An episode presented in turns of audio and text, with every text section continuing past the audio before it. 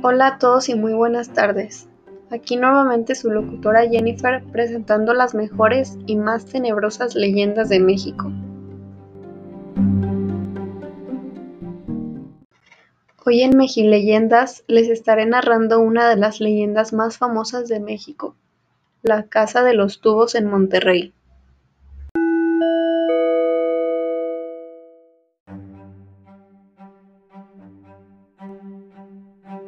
Una leyenda de los años 70 que sin duda ha dejado impactado a más de un mexicano.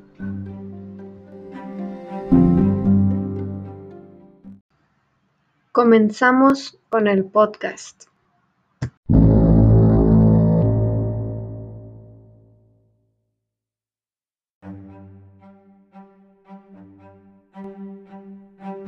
En la década de los setentas, un padre y su hija llegaron a la ciudad de Monterrey con la esperanza de tener una vida tranquila.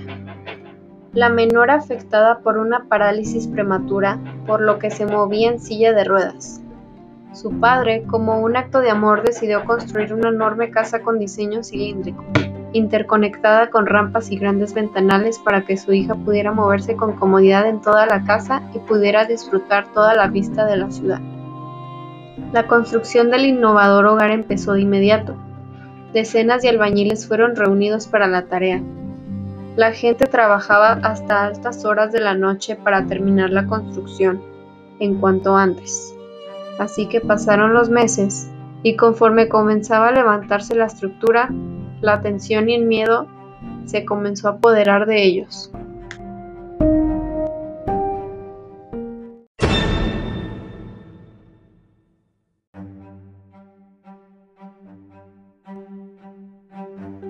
De pronto, todo empeoró. Empezaron a desaparecer herramientas. Los albañiles se culpaban entre ellos sin encontrar ninguna explicación lógica a lo que ocurría. Los albañiles convocaron a una en la construcción para encontrar alguna solución. Lo que sucedió fue que se emborracharon y nadie se presentó a trabajar el día siguiente, salvo por tres de ellos. Dos de ellos se dedicaron a arreglar el piso de abajo, mientras otro fue al piso de arriba. Los dos de abajo escucharon un grito repentino proseguido del azote del cuerpo contra el concreto. El hombre yacía muerto sobre el piso y en sus ojos se veía la marca de terror, como si justo antes de morir hubiera visto a un ser infernal.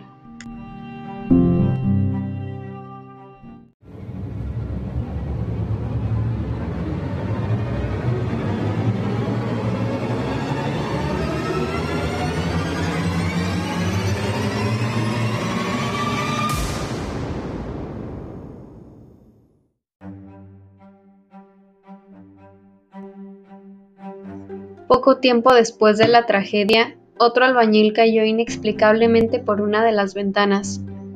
Cuenta la leyenda que antes de morir le dijo a sus pares, no quiere que estemos aquí.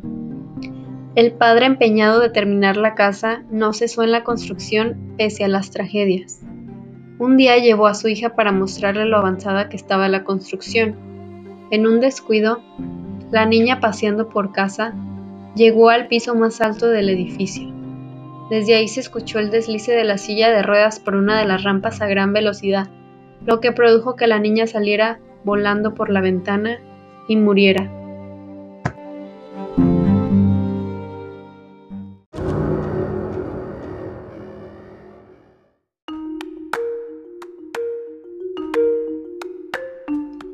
Días más tarde, el papá se suicidó en el mismo lugar. Por más de 40 años, la casa estuvo inhabitada, en 2016, una firma de arquitectos compró el lugar y ha trabajado en su remodelación. Gracias por escuchar. Ha terminado el podcast. Muchas gracias.